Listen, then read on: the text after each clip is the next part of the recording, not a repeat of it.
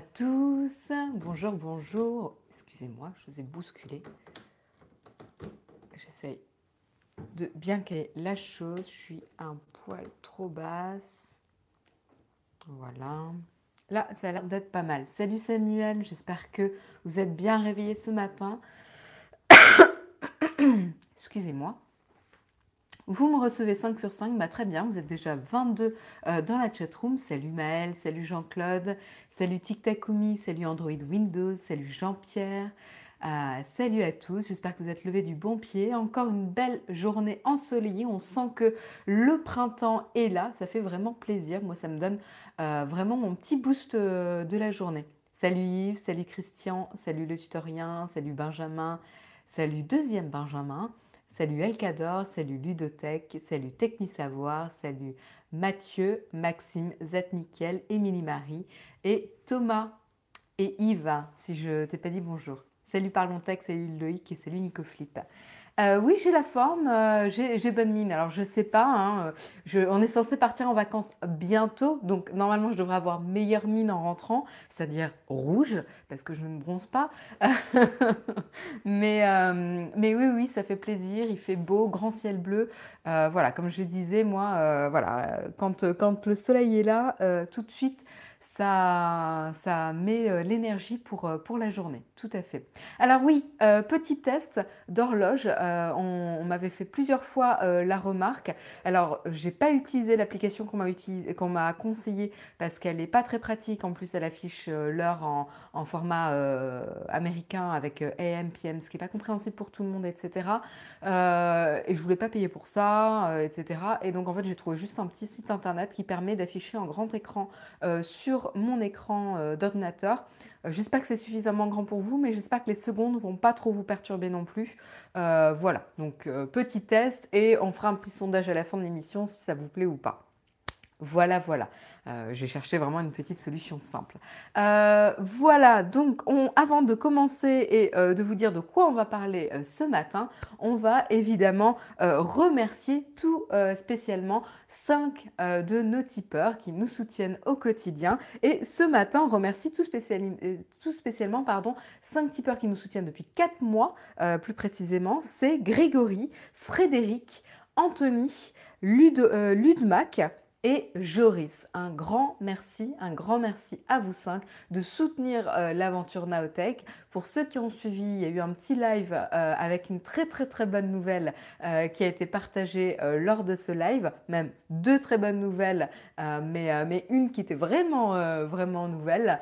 Donc c'est le retour de Karina qui euh, va travailler euh, vraiment et qui va être un emploi pour, pour la chaîne. Donc ça c'est une super nouvelle de voilà d'avoir le retour de Karina avec l'équipe et c'est grâce à vous, c'est grâce à votre soutien sur Tipeee que l'on peut se permettre de créer ces emplois et de pouvoir rémunérer ces personnes qui travaillent euh, et qui vont travailler à plein temps euh, pour euh, la chaîne.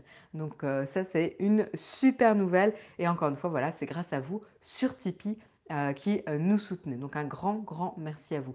On n'oublie pas tous ceux qui nous soutiennent à leur manière, évidemment. Euh, toujours une petite pensée pour vous euh, qui euh, regardez les vidéos, hein, qui likez les vidéos, qui en parlez autour de vous, qui utilisez nos liens d'affiliation. merci à vous. C'est aussi grâce à vous qu'on peut se faire connaître, qu'on peut continuer l'aventure. Merci, merci. Je vous propose d'enchaîner tout de suite je suis, à fond là ce matin. Il est 8h04 et je peux commencer déjà euh, le sommaire. Vous me dites si je vais trop vite, vous me dites si vous n'êtes pas encore réveillé. Euh, j'espère que vous avez votre café, votre thé ou votre jus de fruits euh, qui est disponible avec vous. Il est 3h04 en Guyane et toujours fidèle. Eh ben Manu, chapeau à toi. Tu es un petit dormeur ou, tu as un rythme décalé. Merci à toi de nous suivre et un petit coucou justement à vous. Euh, et donc, de quoi on va parler? On va parler encore réseaux sociaux. Euh, on n'est pas encore sorti, euh, évidemment, de la vague Cambridge Analytica ou du backlash Cambridge Analytica, mais tout d'abord, on va faire un petit point mondial sur l'utilisation générale dans le monde des réseaux sociaux. donc, on ne va pas parler que de Facebook ou que de Twitter ou quoi que ce soit, on va vraiment parler des réseaux sociaux les plus utilisés dans le monde et de l'évolution de leurs usages respectifs dans les différents pays. Euh, voilà, donc on aura WeChat en Chine, on aura, aura Vicontacté euh, notamment en Russie, etc. Et vous verrez, c'est euh, intéressant. C'est intéressant. L'article est très très riche, c'est très très riche, pardon, c'est The Next Web qui nous le propose. On ne pourra pas passer en détail sur toutes les données qui sont partagées dans cet article, mais de toute façon, vous pouvez très bien le retrouver dans le Flipboard Naotech TV tous les articles qu'on aborde euh, le matin sont disponibles de toute façon dans le Flipboard, donc n'hésitez pas à euh, vous y référer. On parlera évidemment de la suite de Cambridge Analytica. Et eh ben oui, comme je disais, c'est pas fini.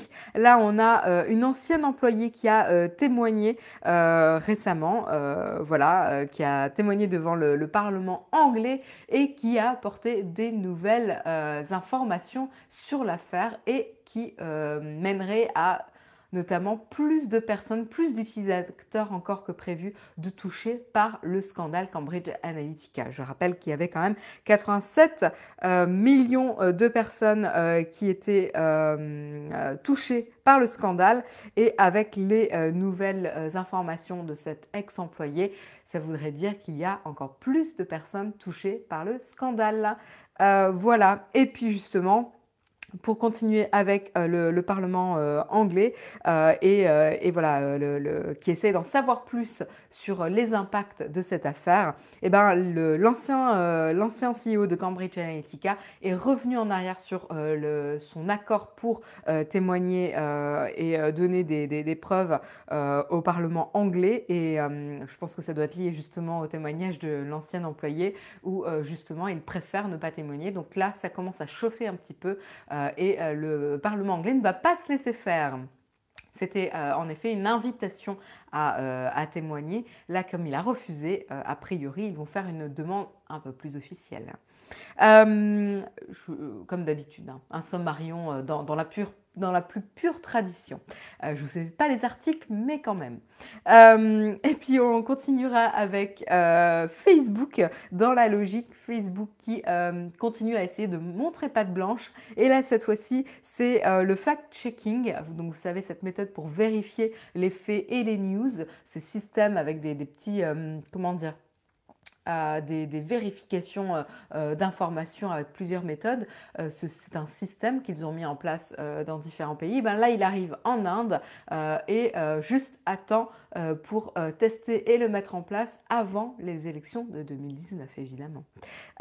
voilà, puis on parlera aussi de YouTube, YouTube, YouTube pardon, avec son CEO, Susan Wojcicki, qui, qui s'est exprimé pardon, sur un petit peu la, la, la de colère des créateurs sur YouTube euh, concernant les démonétisations intempestives euh, sans explication et euh, qui font perdre pas mal, pas mal d'argent aux créateurs. Donc c'est déjà difficile de monétiser sur la plateforme.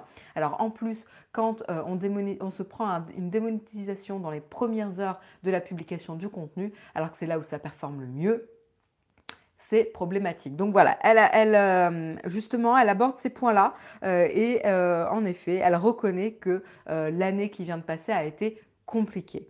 voilà, on, verra un petit peu qu'est-ce qu'elle qu'est-ce qu'elle apporte comme information. Euh, et puis on parlera euh, de Netflix. Pourquoi on parle de Netflix? Eh bien, festival de Cannes qui se rapproche. Euh, voilà, on en parle de plus en plus. Et le, bras de fer entre le festival de Cannes, l'industrie du cinéma français et Netflix continue avec un petit pic de Netflix lancé une fois de plus au festival. Euh, et on vous rappellera les décisions pour les, films en compétition pour le Festival de Cannes. La décision euh, qui a été prise l'année dernière et qui est appliquée à partir de cette année, c'est les films qui ne sont pas projetés en salle ne peuvent pas concourir au Festival de Cannes. Voilà, euh, on, verra la suite dans quelques minutes. Et puis on parlera d'une belle avancée et un, bel usage, ou un usage, comment dire, très très intéressant de l'intelligence artificielle, c'est Google qui continue ses percées dans le domaine médical. Et là, il s'agit plutôt d'un microscope qui va analyser de potentielles cellules cancéreuses pour identifier euh, le cancer du sein. Voilà, donc avec l'aide de l'intelligence artificielle, ça permettrait d'être euh, plus réactif et d'accompagner les professionnels, les médecins compétents pour l'identification de ces cellules cancéreuses. Donc une belle avancée dans le domaine médical en perspective. Et puis, on terminera avec une euh, bonne nouvelle pour les utilisateurs euh, euh, de, Google Assistant, c'est les ampoules, les ampoules IKEA, les, ampoules connectées IKEA qui s'appellent Thread Free. Free je ne sais pas comment prononcer, vont être compatibles Google Assistant. Elle l'était déjà avec, avec HomeKit et Alexa, pardon. Euh, et maintenant, elles vont être compatibles avec Google Assistant. Voilà, donc ça devrait réjouir euh, beaucoup, beaucoup d'utilisateurs Android. Bon accent suédois, Marion. Merci, Jérôme. Merci de ta validation. voilà pour le sommaire. Il est 8h11. Je vous propose de commencer tout de suite avec le premier article du jour. Il s'agit euh, d'un petit tour d'horizon sur l'usage des réseaux sociaux dans le monde. Alors comment s'est passé, euh, l'étude? Alors c'est avec Global Digital et euh, We Are Social et Outsuite euh, que la ah, We Are Social et Outsuite ces outils qui ont permis de récupérer les données, hein, les données analysées pour l'usage des, réseaux sociaux dans le monde. Dans, dans le monde. J'ai lu en même temps le commentaire montre et du coup au lieu de dire monde, j'ai dit montre contente Mayadou que, que l'horloge euh, te plaise? Ongi et Tori, on a un basque dans la chatroom. Ah, salut Dagajant.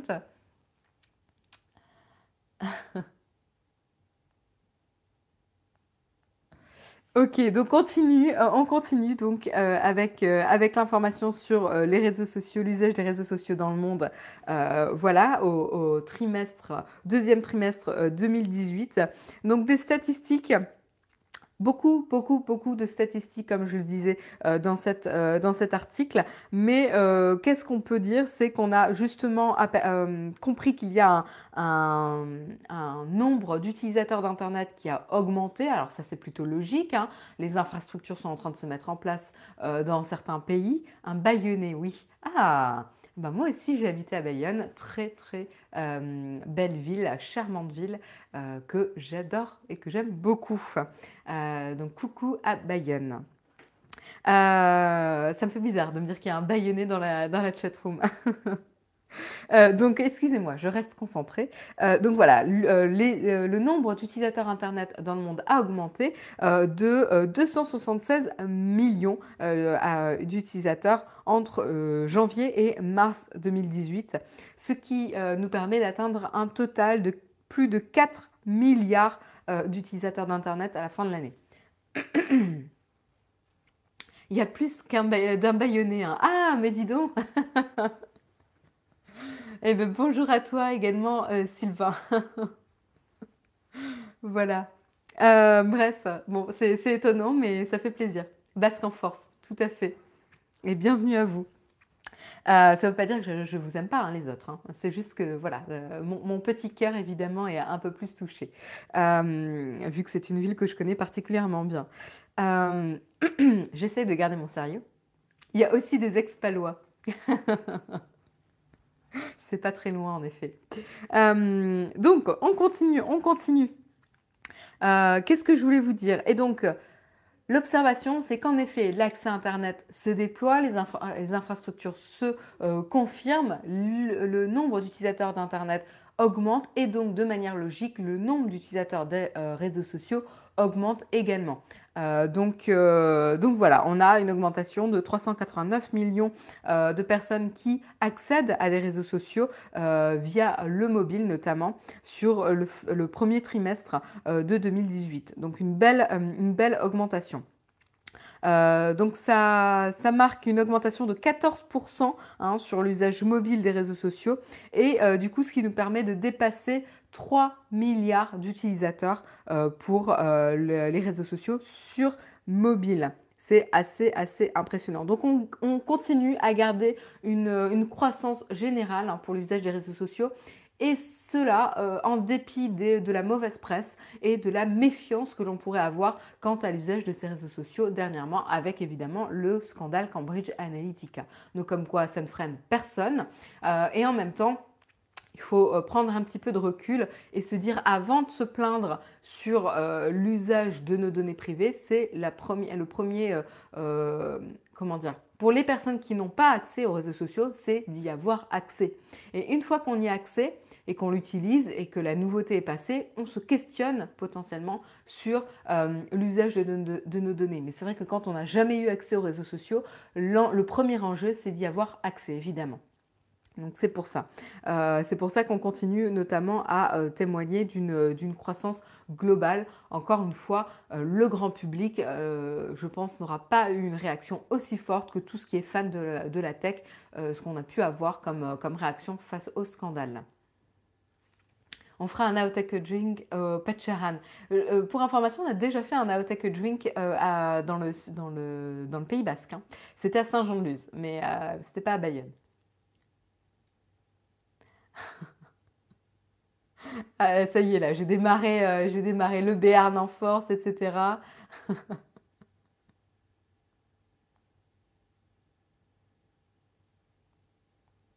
oui, c'est Léon à Bayonne. Bref.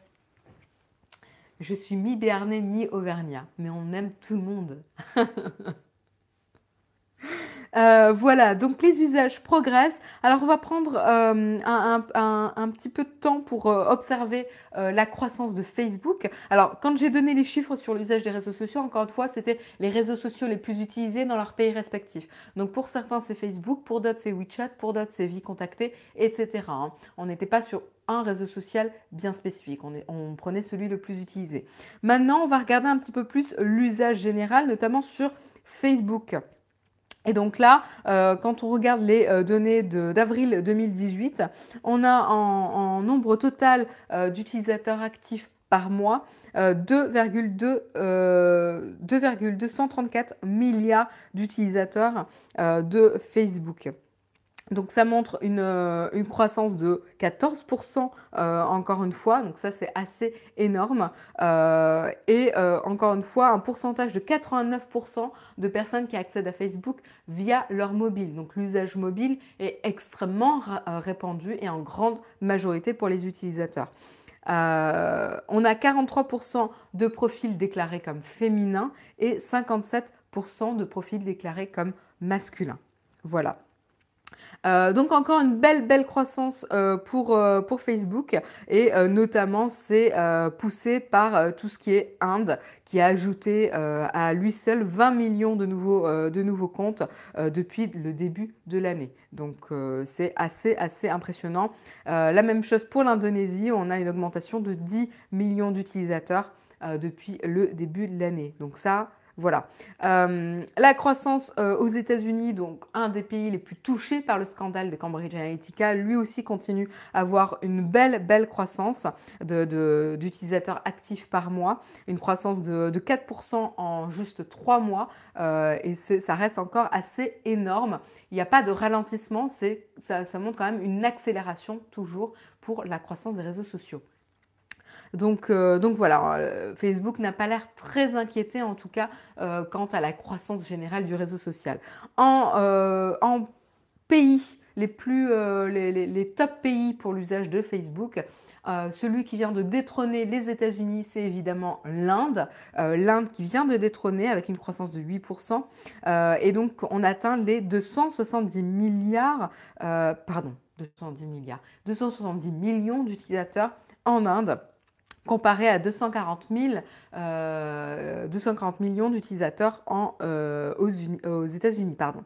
Voilà, donc euh, encore une fois, des chiffres assez impressionnants. La France, elle, se place en... alors excusez-moi, est-ce que j'ai la France quelque part? Non, on n'est même pas dans le top, dans le top 10. Voilà, donc on n'est même pas dans le top 10. Le, celui, le pays qui est en position 10, c'est le Royaume-Uni, pardon. J'ai un petit peu du mal à traduire euh, comme ça en direct. Donc on a le classement, je peux vous donner rapidement. On a en première position l'Inde, les États-Unis, l'Indonésie, euh, Brésil, euh, le Mexique, les Philippines, le Vietnam, la Thaïlande et la Turquie et en le Royaume-Uni. Voilà pour le petit classement des 10 premières positions dans lesquelles Facebook est le plus utilisé dans, ces pays. et la première ville, la top en ville, c'est Bangkok. Voilà. Euh, autre information très très intéressante, et c'est la crainte confirmée euh, pour Facebook, c'est que les jeunes utilisateurs quittent le réseau social. Euh, en effet, quand on regarde les tranches d'âge pour les utilisateurs, donc on a des tranches d'âge de 13 à 17 ans, de 18 à 24, de 25 à 34, de 35 à 44, euh, de 45 à 54, bref, toutes les, dizaines, eh ben, on, observe une baisse d'usage, et c'est le seul endroit où c'est négatif d'ailleurs, une baisse d'usage chez les 13-17 ans du réseau social Facebook. Donc là, c'est bien confirmé et c'est une, baisse euh, de 6,5% quand même d'utilisateurs hein, sur cette tranche d'âge. C'est pas rien. C'est pas rien. C'est moins de 10 millions, mais c'est quand même pas rien. Et ça montre surtout une vraie tendance euh, pour les utilisateurs. Et ça, c'est particulièrement inquiétant euh, pour Facebook. Alors oui, il y a une très belle croissance euh, chez les personnes un peu plus âgées, un peu plus matures, notamment, notamment au-dessus de... pour les personnes qui ont 45, 45 ans ou au-dessus. voilà, il y a beaucoup, beaucoup de personnes qui arrivent sur le réseau social, sur le réseau social, sur le réseau social mais chez les jeunes, c'est plutôt abandonné. Voilà. Euh, alors, une autre information euh, qui est assez euh, intéressante, c'est que au final, en moyenne, les utilisateurs de Facebook ne suivent pas des pages, ne likent pas tant de pages que, que ça. Tout simplement, le nombre total de pages aimées sur Facebook, est-ce que vous pouvez deviner dans la chatroom, sans regarder le flipboard, deviner dans la chatroom la moyenne du nombre de pages aimées par utilisateur Facebook Est-ce que vous pouvez avoir une idée? Alors, Jérôme me dit 25. Qui dit mieux dans la chatroom? 5. Ok. 100 par personne. Eh bien, dis donc, Android Windows, euh, vas fort. Robin, c'est encore plus. Euh, Robin, pardon. 250. Émilie Marie, 50. Samuel aucune idée. Franck nous dit 10. 10 euh, aussi pour Sultan. 3,14 presse agrumes. 3,14 tu me dis presse agrumes. 42 nous dit Damien. 8 pour Caroline. Eh, il y en a qui se rapprochent, hein, il y en a qui se rapprochent. 42 nous dit Techni Savoir. 20 pour Pierre-Nicolas. Ok, vous, tournez quand même. Alors, on a les extrêmes autour de 250, 100, 100 pages aimées, etc. On a l'extrême qui est plutôt autour d'une dizaine de pages, un peu moins d'une dizaine de pages aimées. Et puis après, on tourne autour de 40, 50 euh, pages aimées. Et eh bien, tout simplement, c'est une page en moyenne aimée par utilisateur. Alors, qu'est-ce que ça veut dire? Qu'est-ce que ça veut dire? C'est qu'il y a beaucoup, beaucoup, beaucoup d'utilisateurs qui n'aiment pas de page, tout simplement. Voilà. Euh, donc l'usage, c'est qu'en fait, le like sur les pages n'est pas très utilisé. Oui, nombre de pages aimées, tout à fait, euh, tout à fait. Euh, total de nombre de pages aimées sur, un, usage de Facebook, quoi, par utilisateur. C'est pas par mois, c'est sur l'usage en général. En moyenne, combien de pages sont aimées par utilisateur C'est une. Donc c'est très très peu, c'est extrêmement peu. Euh, donc vous qui suivez tout plein de pages euh, et qui recevez plein euh, d'articles, etc. dans votre flux, vous n'êtes pas l'utilisateur lambda, ou en tout cas là c'est une moyenne. Donc ça veut dire que potentiellement selon les pays, etc., il y a aussi potentiellement de grandes disparités et de grandes différences d'usage. Là, encore une fois, c'est une moyenne sur l'échelle mondiale. Donc les moyennes, il faut toujours prendre du recul et, les analyser avec des pincettes parce que les moyennes ne veulent rien dire au final. Il faut aller plus en profondeur pour comprendre les usages et où sont euh, les likes ou euh, où est-ce que c'est aimé ou pas. Donc là, je ne suis pas capable de vous dire s'il y a vraiment des disparités entre pays, etc. Mais clairement, euh, l'usage de aimer une page, c'est pas très très utilisé. au contraire. Donc ça, j'étais sûre que vous alliez tomber des nues dans la chatroom. Donc j'ai fait mon petit effet. Après, euh, par moyenne, euh, en, moyenne, vous pensez, euh, vous, dans, votre cas, je vais vous poser la question vous concernant. en moyenne, sur un, sur un mois, combien de likes vous faites sur Facebook? Sur des posts, que ce soit des posts d'amis ou autres. Hein, vraiment, on ne fait pas de différence. En moyenne, vous faites à, à peu près combien de likes par mois? Après l'effet papillon, l'effet Marion, ouais. Zéro. Ah bah là, du coup, Samuel, euh, lui, il aime rien sur Facebook. Caroline, par contre, elle y va à fond. Elle est sur 300 likes en moyenne par mois. Zéro pour TikTokumi, 50 pour Loïc, 150 pour Techni Savoir, d'accord Robin euh, non plus, ou Robin non plus n'aime pas sur Facebook. Euh, aucun pour Tofu Sauvage, un pour Damien, une petite centaine pour Émilie Marie, une dizaine pour Yves, sur une, moyenne, sur une durée d'un mois. Hein. Là, j'ai précisé la durée. 20 environ pour Sultan et Pierre-Nicolas. Lord, bah, tu n'as pas de compte Facebook, au moins c'est réglé. 30 pour Android Windows, 300 pour le tutoriel avec à peu près euh, une dizaine par jour. Une quinzaine pour pour, sur le mois pour Green Schooner. Presse Agrum qui revient toujours avec 3,14. Romain, 30 euh, à 45, ok. Belle, euh, belle moyenne. 5 pour faire remonter les bons postes pour Guillaume. Ok. Et eh bien la moyenne, c'est 13 euh, postes aimés sur une durée d'un mois, plutôt pour les femmes, et 9 postes aimés sur une durée d'un mois, plutôt pour les hommes. Voilà. Donc en plus, on a des disparités selon, selon le sexe ou le genre de la personne. Si on like sa propre page, ça compte évidemment. Euh, mais là, on ne parle pas des pages, hein, on parlait des posts. Euh, c'est différent. Euh, voilà, donc, donc assez, assez, assez euh, important. Alors là, après, je vais euh, aller un peu plus vite. Euh, en moyenne, pour le partage de posts sur Facebook, c'est un post sur les 30 derniers jours. Donc là, encore une fois, on partage très peu de posts. Les commentaires, là, encore une fois, les femmes ont tendance à commenter un peu plus que les hommes. 7 commentaires en moyenne sur une durée de 30 jours pour 4 commentaires en moyenne pour les hommes sur une durée de 30 jours. Et après, pareil pour les clics sur les publicités. Concernant les femmes, elles ont tendance à, cliquer une dizaine de fois sur, euh, sur, des publicités sur une durée de 30 jours, alors que les hommes seraient plutôt en dessous euh, d'une dizaine de fois euh, sur une durée de 30 jours. Plus précisément, on est sur 12 postes publicitaires cliqués pour les femmes et 9 pour les hommes. Voilà, donc je trouvais ça, euh, assez intéressant euh, euh, pour, comme données. Alors après, ce qu'on peut, remarquer, c'est qu'il y a une baisse, une baisse, une, une baisse d'engagement en général sur la plateforme Facebook, ce qui n'est pas non plus une très bonne nouvelle. Un engagement, c'est la capacité à ce que les utilisateurs passent à l'action et engagent avec le réseau social. donc c'est une donnée assez critique euh, de la santé d'un réseau social est assez critique pour un produit euh, en général. Et là, l'engagement euh, est un petit peu, un petit peu en baisse. Voilà.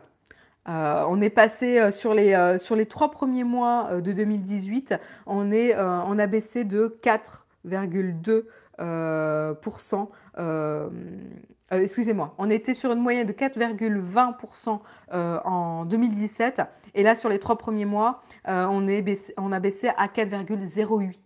Donc vous allez me dire c'est une petite baisse, mais en fait, c'est euh, une vraie tendance euh, et, c'est un des critères les plus importants pour la santé d'un produit. Voilà, donc même une petite baisse comme ça est très très importante pour Facebook. Voilà, voilà. Euh, donc pour Facebook, voilà un petit peu, euh, euh, les, données. Alors après, il y a des données sur l'usage d'Instagram. Je ne vais pas les passer en revue. Il y a un, usage, notamment une analyse sur Twitter. Alors ce qui est intéressant, sur Twitter, c'est qu'il y a un accès à Twitter beaucoup plus, importante, beaucoup plus important pardon, sur iOS que sur Android. Ce qui est assez étonnant parce que c'est exactement la, même, différence pour Facebook. C'est-à-dire qu'on a 43% euh, d'utilisateurs qui accèdent euh, à Twitter via des devices iOS contre 36% qui accèdent via des devices Android à Twitter, alors que pour Facebook, on est vraiment, est vraiment sur un usage bien plus important sur, Android. je crois que j'avais l'information.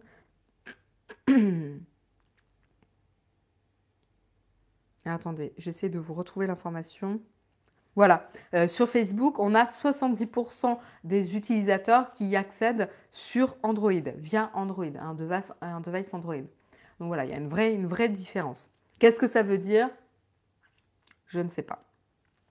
Encore une fois, il y a l'interprétation des données. Une question d'influence de la communauté iOS? Je pense que oui, c'est lié aux usages euh, et euh, Twitter qui potentiellement euh, est, quand même un réseau social un peu plus de niche et un peu moins grand public. Facebook est plus grand public, ce qui va du coup correspondre plus à un usage Android qui est plus grand public également, potentiellement. Mais là, encore une fois, j'extrapole, j'ai pas le détail des, des usages et des données. Il faudrait aller un peu plus en profondeur pour tirer des conclusions.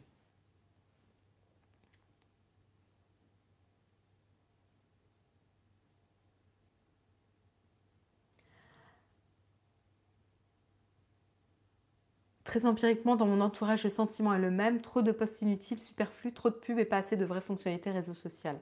Ah oui, là, on, fait les retours sur les réseaux sociaux. Moi, je commente une fois tous les deux ans. Ah bah, au moins, c'est précis, Sultan. Oui, donc les stats, en effet, pour Twitter sont disponibles hein, dans l'article. Euh, je vous invite vraiment à y aller. Merci, merci beaucoup, euh, le tutorien, pour ton super chat. pour amorcer le super chat.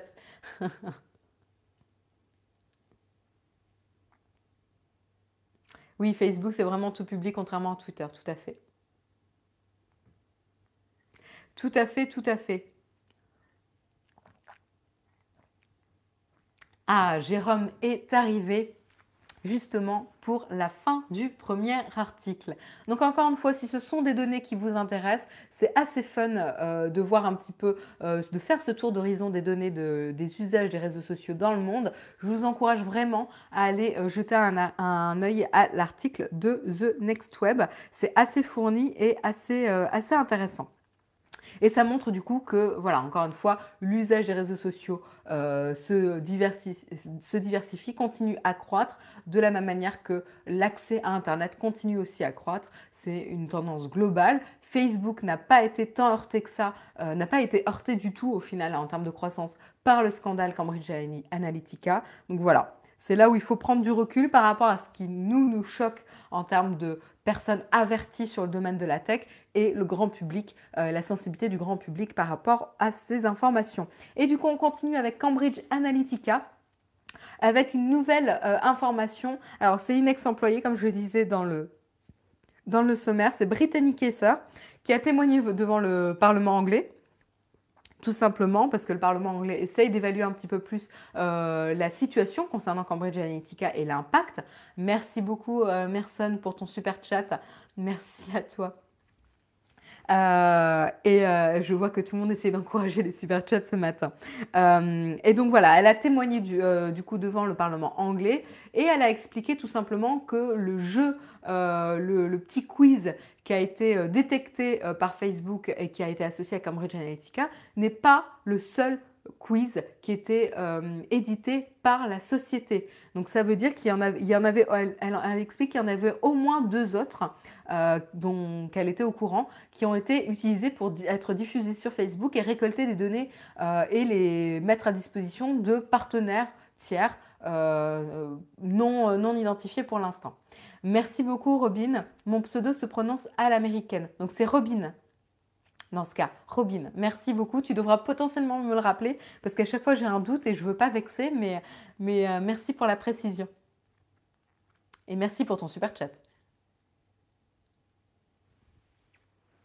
Voilà, donc euh, donc c'est assez euh, assez intéressant. Hein, elle voilà, elle a témoigné et euh, donc, on avait comme type de jeu, on avait notamment euh, un, sex compass. Donc en gros, c'est un petit questionnaire qui était euh, euh, proposé pour comprendre les préférences personnelles sexuelles de l'utilisateur. Et on avait également un, petit quiz qui concernait la personnalité musicale. Alors je pense qu'on a tous pris le, au moins le, le, quiz personnalité musicale. Moi, c'est le genre de truc, j'aurais complètement craquer là-dessus. Je fais les quiz Spotify, etc. Bon, en même temps, j'ai un compte Spotify, donc bon, aussi, ils ont de toute façon déjà mes données. Mais euh, ce genre de quiz musical, pour le coup, moi, j'aime bien, je trouve ça fun. Euh, et euh, je sais que j'en ai déjà fait, il y a longtemps, mais j'en ai déjà fait. donc voilà. Et ce sont deux exemples donc, de quiz qui auraient été utilisés pour continuer à récolter des informations sur les utilisateurs. Donc, ce qui veut dire, évidemment, que l'impact et le, comment dire, le nombre d'utilisateurs touchés par ce scandale serait potentiellement bien supérieur à 87 millions euh, d'utilisateurs Facebook. Euh, et donc là, du coup, ça, réouvre un petit peu euh, l'affaire. qui comment voilà qui on essayait d'étouffer un petit peu et de se tasser voilà donc là je pense qu'on va continuer à essayer d'en savoir plus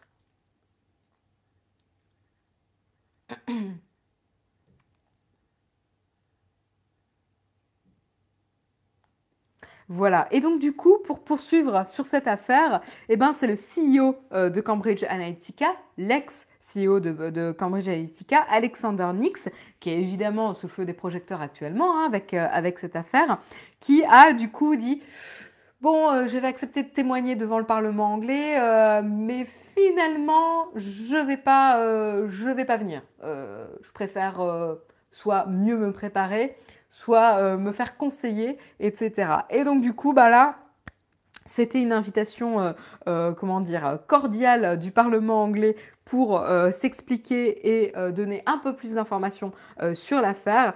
Et ben, du coup, là, comme il a refusé, a priori, ils vont faire une demande un petit peu plus officielle pour lui demander de s'expliquer sur, sur l'affaire. Uh, we do not accept Mr. Nick's reason for not appearing in a public session before the committee. Donc du coup, voilà, euh, le, le, le le chairman, enfin le committee chair, Damien Collins, Damien Collins a en gros dit qu'il n'acceptait pas euh, la position d'Alexander Nix sur son refus de euh, témoigner devant le comité. Euh, du coup, ils vont prendre, ils vont, se faire conseiller et voir comment ils peuvent le rencontrer cette semaine. Euh, euh, et, voir quelles sont les, euh, les, étapes suivantes pour comprendre ce qui se passe et analyser un petit peu plus le scandale. À une époque, c'était décapitation à la tour de Londres direct. C'est un peu, un peu direct quand même, Jérôme. On n'est plus à cette époque, heureusement.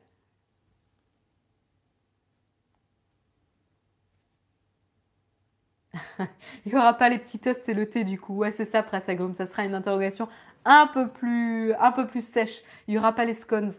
Dommage. Et la crème. Hmm, j'ai envie d'aller à Londres.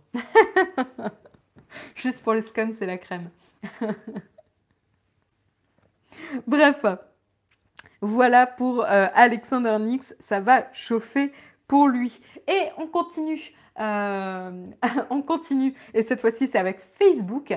Facebook qui essaye de montrer patte blanche sur cette affaire euh, d'influence euh, néfaste politique, enfin de manipulation politique que ça pourrait avoir avec ce genre de, données utilisateurs euh, récoltées, etc. tous les scandales liés à la politique, aux élections, etc. du coup, ils essayent de, de prendre des mesures et donc encore une fois, vous savez qu'ils ont essayé de euh, lancer des programmes un peu pilotes pour vérifier euh, les news publiées sur euh, Facebook et donner un peu plus d'outils aux utilisateurs pour vérifier la véracité des informations partagées et donc le fact-checking. et donc là, qu'est-ce qui se passe? C'est qu'ils vont déployer cette méthode, hein, ce programme pilote euh, en, euh, en, Inde, euh, tout simplement, avec, avec des partenaires, notamment avec le partenaire Boom, qui est un, un, organisme de journalisme indépendant et qui est certifié par l'International Fact-Checking Network. Voilà, donc ils ont fait un, un partenariat avec Boom. Et, et, donc, voilà, comme je disais, l'enjeu hein, des utilisateurs en Inde est très très important. C'est le premier pays en termes de nombre d'utilisateurs Facebook. Euh, en 2017, ils avaient 201 millions euh, d'utilisateurs actifs par mois sur Facebook. Encore une fois, ce chiffre a augmenté comme je vous l'ai dit dans le premier article. Euh, et a dépassé aujourd'hui les États-Unis. voilà, donc pour éviter la propagation des, fake news, des fausse news, et eh ben surtout à la veille des élections en Inde, puisque les élections en Inde vont se dérouler en 2019, il était critique pour Facebook de prendre les devants spécifiquement dans ce pays-là pour mettre à rude épreuve leur programme pilote concernant justement euh, la vérification des informations partagées. Donc très très bon exemple. Et ça suit évidemment euh, les, euh, les, les, déboires qui se sont déroulés notamment dans les Philippines, en France et en, Inde non, excusez-moi, ce qui se sont, se sont euh, euh, diffusés notamment lors du Brexit, des élections américaines et des élections françaises euh, l'année dernière, voilà, qui ont été influencés, on le sait, on ne connaît pas l'ampleur de l'influence, mais qui ont été grandement influencés par cette campagne de désinformation, de propagande politique sur le réseau social. et donc du coup, ça suit euh, les programmes qui ont été euh, développés notamment et, mis à disposition dans les Philippines, en France, en Indonésie et en, Italie. Voilà, ce sont toujours des choses, je pense, en cours de, de, test et de vérification et qui vont potentiellement évoluer dans les temps à venir. Mais là, il était critique pour Facebook de prendre les devants, évidemment, pour l'Inde à la veille des élections.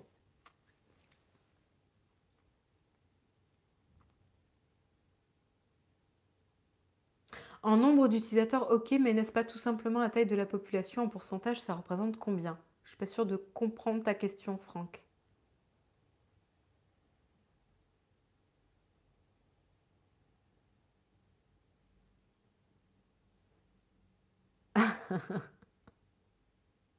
Je lis les commentaires.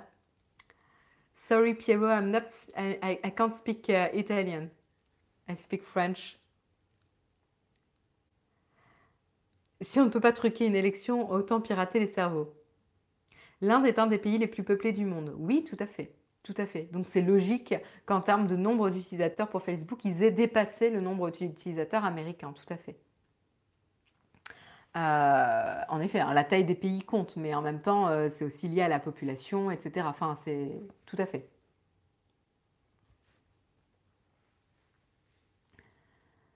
Voilà pour, euh, pour, Facebook et Cambridge Analytica et, euh, euh, le déploiement de ces stratégies de vérification d'informations qu'essaye de prendre Facebook.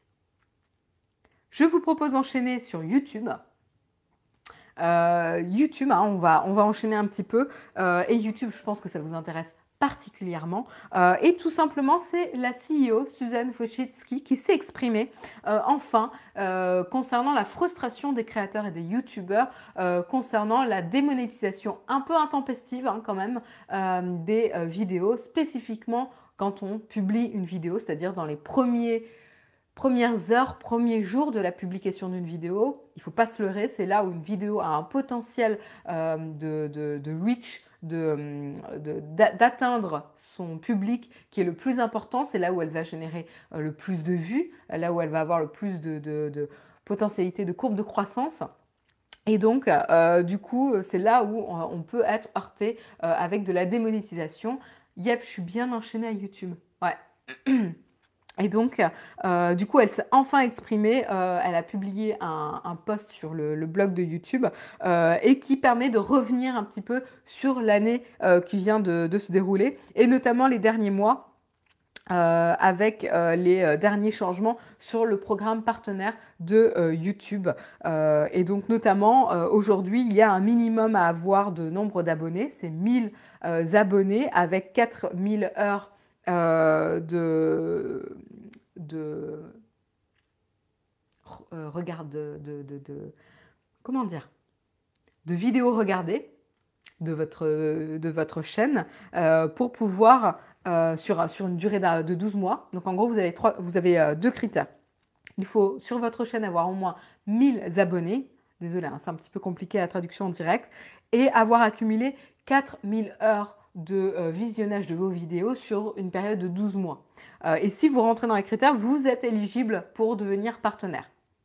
Euh, voilà, la dernière, Philippe Desfranco est un des youtubeurs qui en parle le plus hein, sur ces derniers euh, changements euh, sur le programme partenaire. Donc vous pouvez aller voir la dernière vidéo notamment de Philippe Desfranco, c'est ce que vous conseillez Jérôme, pour justement en savoir plus sur les derniers changements et sur les impacts que ça peut avoir sur la gestion d'une chaîne sur YouTube et sur la monétisation. Voilà. Euh, et donc, euh, voilà, elle explique en effet que pour tous les nouveaux venus sur YouTube, ça a été particulièrement compliqué là ces derniers temps, euh, parce qu'en effet, il y a de plus en plus de critères, beaucoup plus de critères à remplir pour pouvoir être éligible au programme partenaire. et il y a eu aussi également beaucoup de retard pris sur l'analyse des, candidatures pour les programmes partenaires. Donc là, elle s'excuse un petit peu. Et elle dit qu'ils sont en train de travailler à améliorer tout ce mécanisme justement pour euh, éviter d'avoir euh, ce genre de, frustration. Euh, voilà.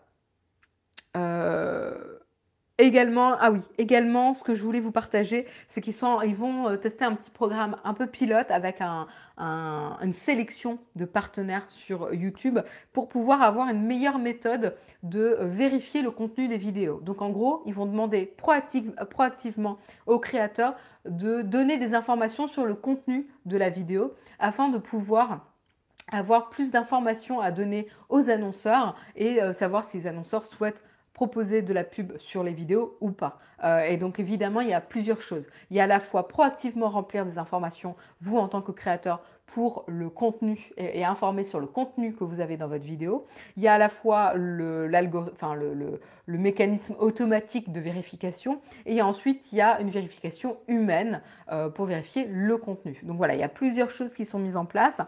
Alors quand on sait le processus de publication est quand même pas très simple, c'est quelque chose de chronophage dans euh, dans la vie quotidienne d'un créateur YouTube, de remplir, de donner des informations, de renseigner euh, les informations déjà sur une vidéo à uploader sur YouTube. Si en plus ça nous ajoute du travail où il faut qu'on renseigne le contenu euh, de, la, de la vidéo, à voir comment c'est fait. Moi je suis assez perplexe, mais à voir comment, comment c'est fait sur la plateforme. Et surtout, ça veut dire qu'on se repose sur la, la comment dire, la bonne volonté euh, du partenaire, du créateur YouTube, euh, pour euh, informer sur le contenu de la vidéo. Comment on, sait déjà que les tags utilisés, les mots-clés utilisés sur YouTube pour qualifier un contenu sont utilisés un peu n'importe comment, c'est-à-dire qu'on met le maximum de YouTube, de, YouTube, de mots-clés pour que sa vidéo remonte dans les résultats de recherche, même si elle n'est pas pertinente J'ai un petit doute sur de nouveau remplir proactivement ce genre de choses. Alors après, ce sera peut-être disponible à juste une sélection limitée de partenaires, mais du coup, c'est pas vraiment scalable. Enfin, c'est pas le genre de, de fonctionnalité que vous pouvez déployer au plus grand nombre. Euh, voilà.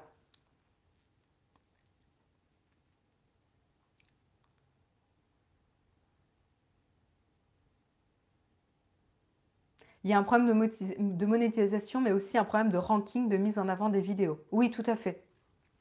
Bien publier une vidéo, c'est 2-3 heures de boulot et parfois ça sert à rien. Ouais. Encore une fois, c'est un problème complexe. Hein. Euh, c'est pas facile et il n'y a pas. Je veux dire, YouTube est constamment en train de tester justement. Voilà pour l'information.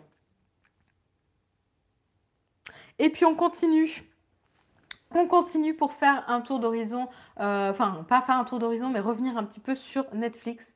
Il y a toujours sur le système de tag SEO sur YouTube quand on publie une vidéo. Oui, il y a toujours ce système de tag, ouais, et qui est utilisé euh, un peu comme le veut le créateur en respectant la véracité du contenu euh, de sa vidéo ou pas.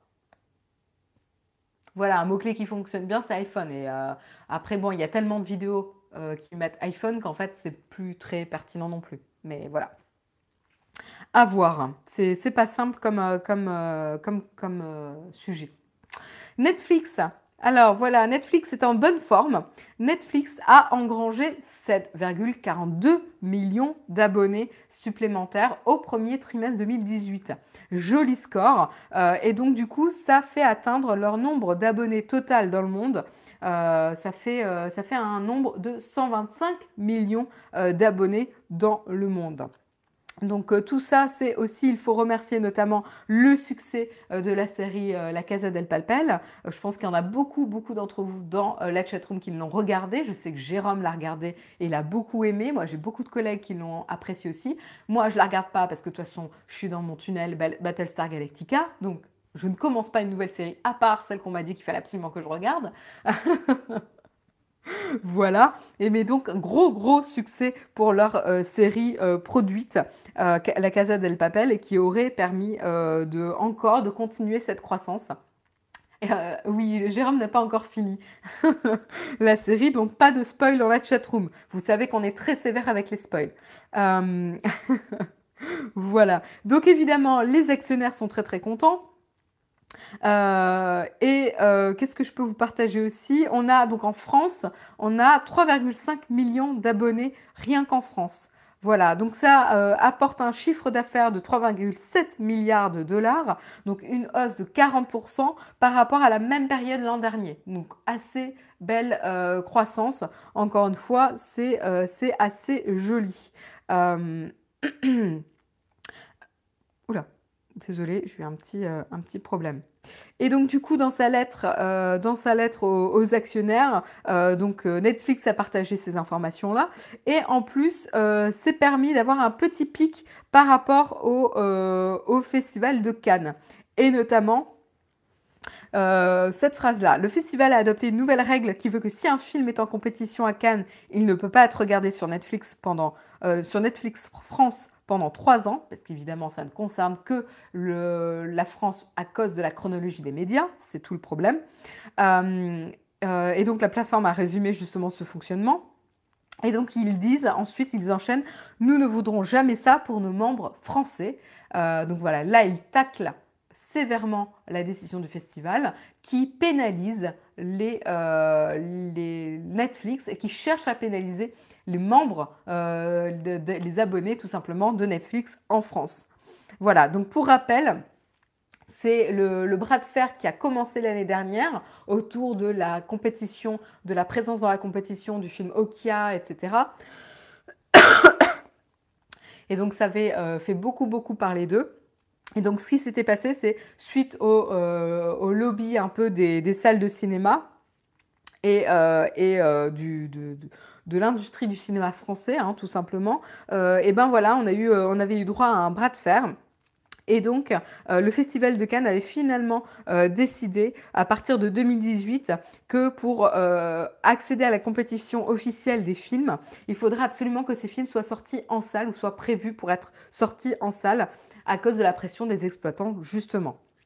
Et donc du coup, euh, si Netflix veut pouvoir sortir des films en salle, ils, euh, ne, peuvent, pourront pas être disponibles sur la plateforme pendant trois ans, ce qui est évidemment ce qui brise le principe même de l'offre Netflix, c'est d'avoir directement disponible le programme sur la plateforme. C'est quand même assez cocasse de demander à Netflix, qui est avant tout une plateforme euh, de proposition de contenu et qui produit ce contenu-là, de ne pas le mettre à disposition sur sa propre plateforme. Je veux dire, c'est un non-sens absolu. Et tout ça, c'est lié par rapport à cette contrainte de chronologie des médias, qui est une exclusivité française. Euh, et qui a priori euh, n'est plus vraiment compatible avec la société de 2018. Mais ça, il faut quand même un certain temps avant de trouver un compromis pour les exploitants et l'industrie euh, pour ne pas pénaliser non plus la culture française et l'industrie du cinéma en France. Donc ça, je ne dis pas que j'ai la solution, mais clairement, la chronologie des médias ne pourra pas persister euh, prochainement. Et on sait que c'est euh, le gouvernement souhaite en reparler.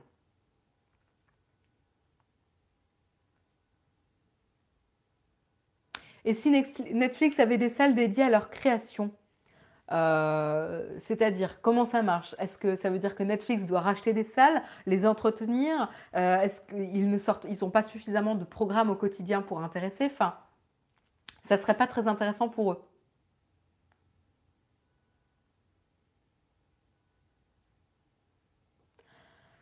On peut, avoir Netflix gratuit avec des pubs Non, Yannick. Euh, Netflix est uniquement sous forme d'abonnement payant. tu ne peux pas y, accéder avec des pubs, gratuitement avec des pubs.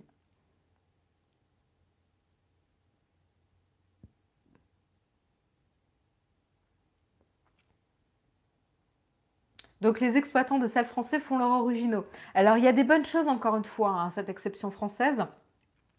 Encore une fois, ça permet d'avoir une culture et une industrie du cinéma français dynamique et de garder cette, euh, capacité de production euh, française, ce qui n'est pas vrai dans beaucoup, beaucoup, beaucoup d'autres pays. Euh, donc il y a quand même des choses bonnes à prendre. Hein. Je veux dire, c'est intéressant qu'on puisse se permettre de continuer à produire aujourd'hui des films français avec une patte française, un ton français, etc. Euh, ça renforce aussi notre positionnement culturel sur l'échelle mondiale. Maintenant, il faut le faire en bonne intelligence avec l'évolution des usages et, euh, de la société, tout simplement. Et encore une fois, je ne dis, je ne dis pas avoir la solution. Ce n'est pas un problème simple.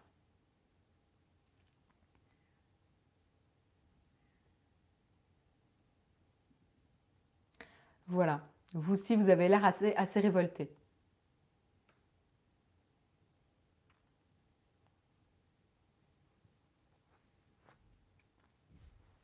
Voilà, voilà, pour, euh, Netflix.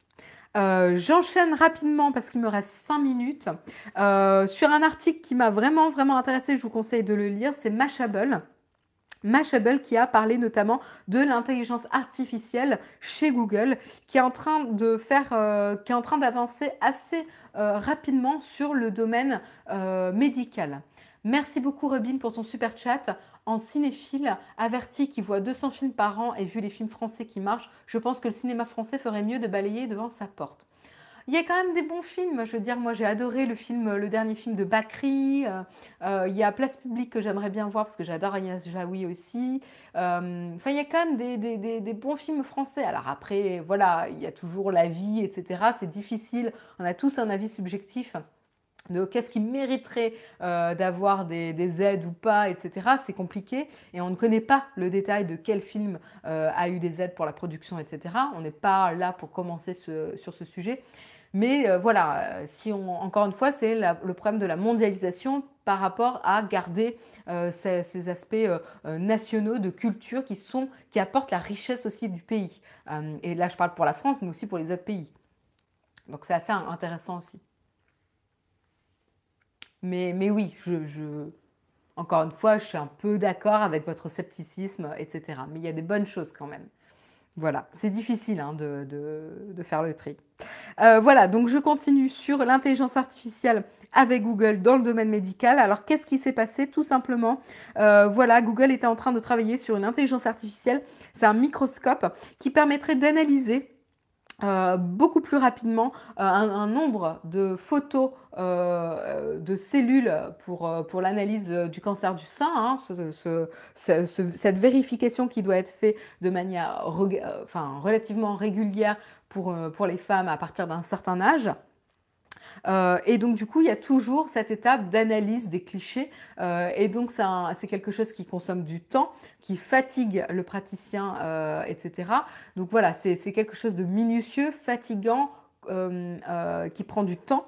Et donc du coup, là, l'idée, c'est euh, de se faire aider de l'intelligence artificielle pour pouvoir attirer l'œil du praticien sur des clichés plus spécifiques où l'intelligence artificielle aurait détecté de potentielles cellules cancéreuses et ensuite avoir une confirmation du praticien. Donc l'idée c'est d'avoir un, un, deuxième avis avec cette intelligence artificielle, d'avoir un deuxième avis pour le praticien. Donc ça, je trouve ça assez intéressant.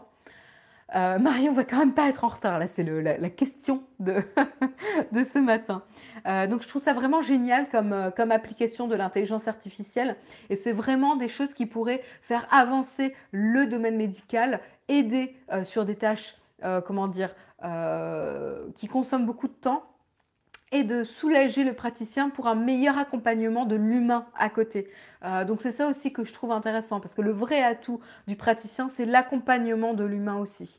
Euh, et donc voilà, s'il pouvait être euh, aidé dans ces tâches les plus, les plus fastidieuses et compliquées, je ne dis pas qu'il faut remplacer, encore une fois, là c'est plutôt en termes de deuxième avis, et faciliter l'analyse de beaucoup, beaucoup de clichés.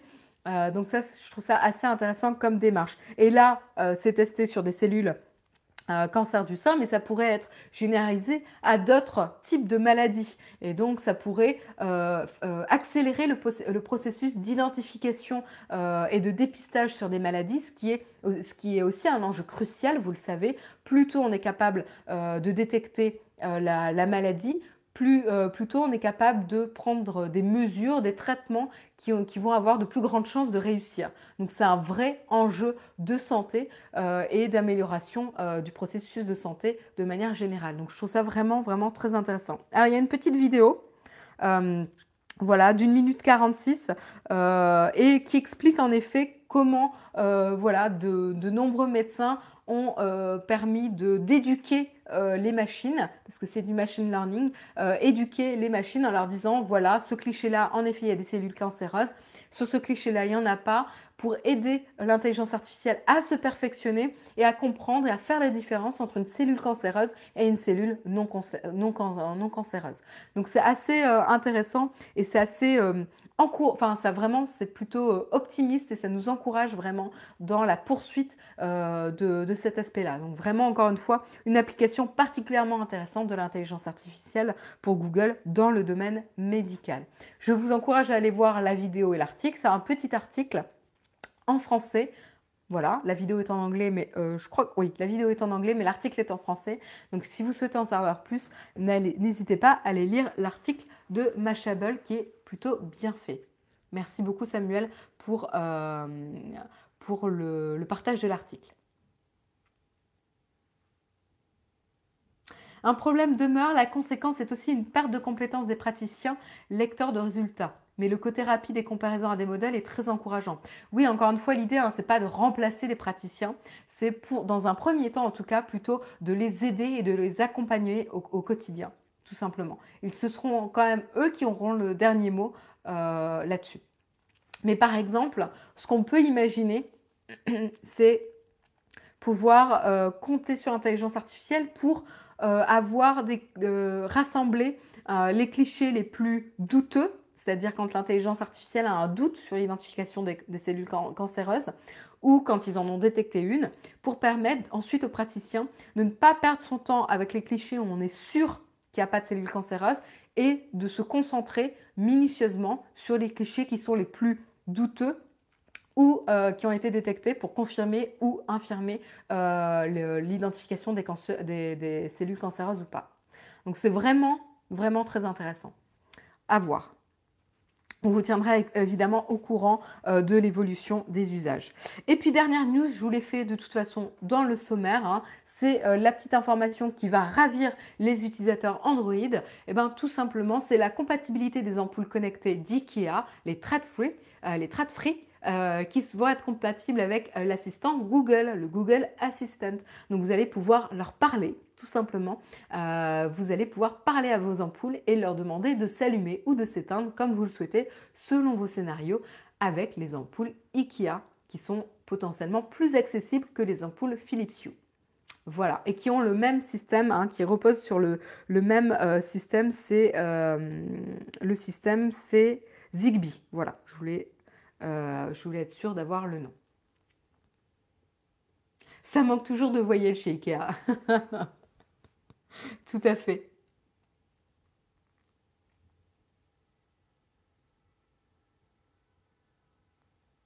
Voilà, voilà pour euh, les news. Il est 9h03, comme vous pouvez le voir. Je suis en retard de 3 minutes c'est la fin euh, de ce Texcope. Je vous remercie encore une fois d'avoir suivi euh, ce Texcope. Un grand merci à vous. Si l'émission vous a plu, n'hésitez pas à mettre un petit pouce up pour nous soutenir. Euh, et puis, je souhaite une excellente journée à ceux qui doivent nous quitter. Moi, je vais rester 5 minutes avec vous pour répondre à vos questions. Donc, allez-y, c'est le moment. Je vous encourage à me poser des questions. Je vérifie juste s'il n'y a pas de questions platinium. Mais a priori, il n'y en a pas. Merci Samuel pour ta confirmation. Ça va, l'heure était assez lisible. Bah, merci beaucoup pour le tutoriel pour ton retour. Euh, je ne comprends pas la règle de la durée des vidéos sur YouTube. Comment se fait-il que certains puissent publier des vidéos de plus de 15 minutes et d'autres non? Alors ça, je n'ai pas cette information, Jérôme. Je ne connaissais pas cette limite, pour être honnête. Je ne connais pas cette limite, peut-être que Jérôme a plus d'informations.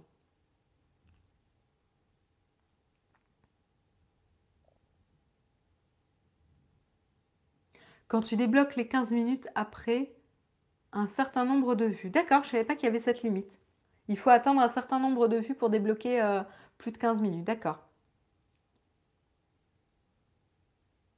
Canon va-t-il être tué par Sony euh, et les photophones? Jérôme Kenborg.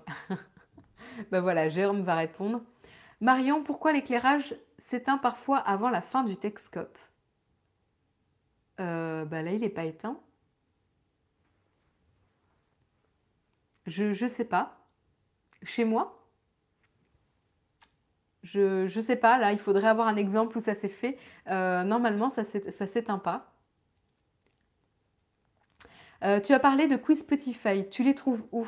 Alors pour Spotify, généralement, c'est des choses qui sont assez partagées sur les réseaux sociaux, euh, sur Twitter, Facebook, etc. Sinon, directement sur le site de Spotify ou dans l'application Spotify. À chaque fois qu'il y a un événement type Saint-Valentin, euh, l'été, Noël, Halloween, etc., Spotify fait des petits quiz événements où il vous propose de connecter votre compte Spotify pour analyser votre écoute et vous dire quel profil vous êtes. Euh, voilà. Donc si tu l'as à la fois dans l'application Spotify, par newsletter ou L'été dernier, ils avaient proposé de revenir sur les meilleurs tubes euh, d'il y a quelques années de l'été, sur votre écoute, basé sur votre écoute. Bonjour Marion, peux-tu nous parler de l'appareil photo que tu utilises en voyage? Bah, C'est mon G7, c'est mon petit G7 euh, tout simplement. Euh, avec un, objectif 25 euh, mm que j'aime beaucoup, tout simplement.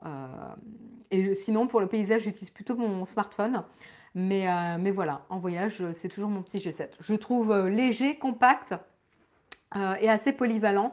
et je prends vraiment plaisir à prendre des photos avec sans avoir quelque chose de trop lourd. Parce qu'en voyage, c'est une vraie contrainte.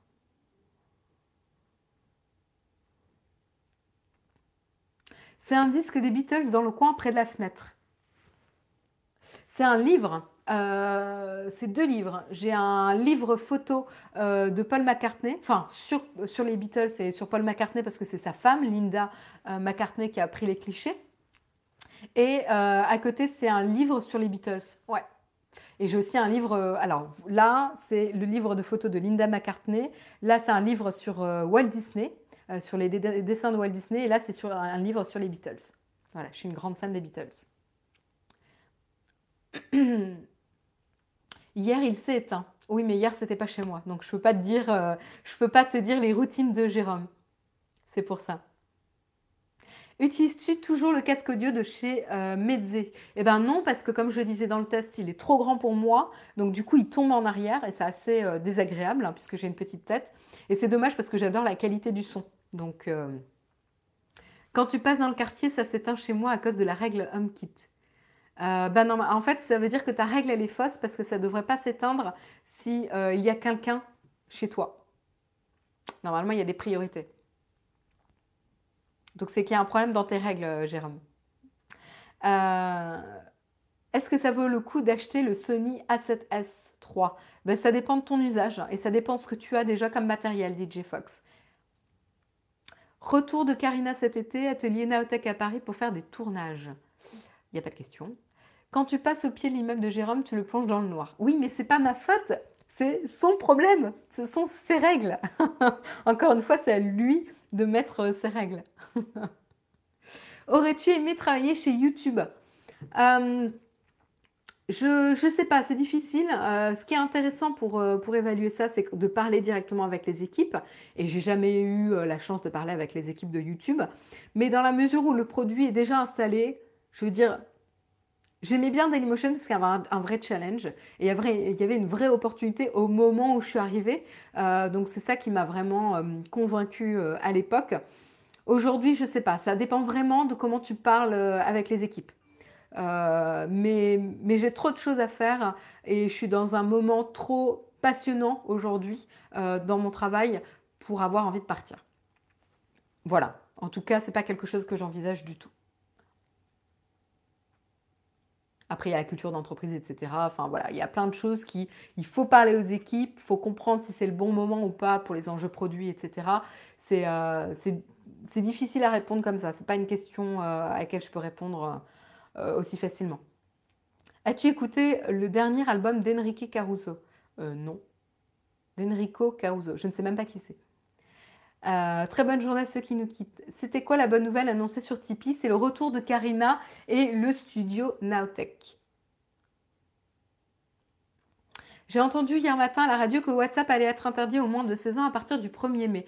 Tu as des infos? Je pense que c'est lié au règlement euh, général à la protection des données. Euh, c'est lié à ça. Et euh, tu verras que en ce moment, beaucoup, beaucoup de produits mettent, mettent à jour leurs conditions générales d'utilisation. Ils vous envoient des petits mails pour vous dire Suite à la règle du, européenne qui va être en mettre en place et rentrer en vigueur à partir du 25 mai prochain, nous mettons à jour nos conditions générales d'utilisation, etc., etc. Donc euh, c'est lié à ça, je pense. Et, euh, et moi j'ai reçu pareil des mails de, je crois, Blablacar ou Le Bon Coin, je sais plus. Euh, enfin voilà, sur le sujet. Donc c'est à mon avis c'est lié à ça, c'est lié au règlement euh, à protection des données euh, qui va rentrer en vigueur à la fin mai. Donc ils prennent les devants.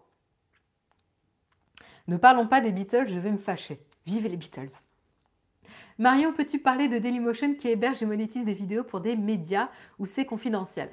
Bah ça dépend, ça dépend en fait ce que tu me poses comme, euh, comme question. je, il me faut une question et je te dirai si je peux y répondre ou pas, ou si j'ai l'information ou pas. Il y a ça aussi. Je n'ai pas toutes les informations sur, ce, sur spécifiquement ce genre de, choses parce que je ne travaille pas là-dessus. Mais tu peux toujours poser ta question. Euh, ah, non, c'est juste que tu es prioritaire dans toutes mes règles pour pour me quitter les lampes.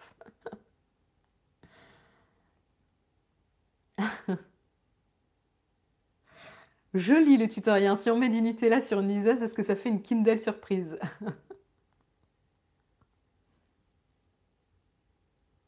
Ah mince, c'était une info exclusive pour les tipeurs. Protégez vos privilèges. Ah mince, j'ai fait un gros gros spoil. Mais je croyais que c'était le live général. Il faut me prévenir, Jérôme. Tu m'as pas spécifié hier soir. Tu avais déjà fait pour les tipeurs le, live, pour les types platinium à la rigueur. Euh, je sais pas. Bon bah j'ai spoilé l'information.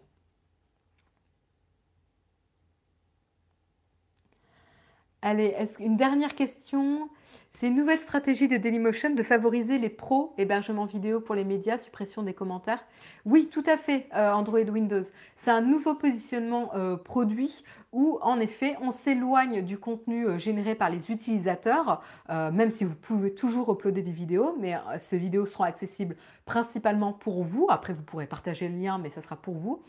mais par contre, sur la plateforme, quand un utilisateur arrive sur la plateforme, on veut lui proposer du contenu de qualité euh, principalement. Donc c'est pour ça qu'on va se euh, reposer sur nos partenaires, euh, nos partenaires voilà, de qualité. Et donc on a des médias reconnus, des créateurs, etc., etc. Non, pas la Vimeo. La Vimeo, il y a un positionnement arty. c'est très spécifique Vimeo. Ah d'accord, l'info avait déjà fuité dans la chatroom. Tu me rassures, Émilie Marie. Écoutez, ben, il est 9h13. Maintenant, j'ai juste à me retourner pour voir l'heure. Je vous propose euh, de vous souhaiter une excellente journée. Ça a été toujours un, c'est toujours un plaisir euh, de faire le Texcope avec vous. Je vous souhaite une excellente journée, une excellente fin de semaine. Rendez-vous demain matin en compagnie de Jérôme pour le prochain Texcope. Et moi, je vous donne rendez-vous à la semaine prochaine.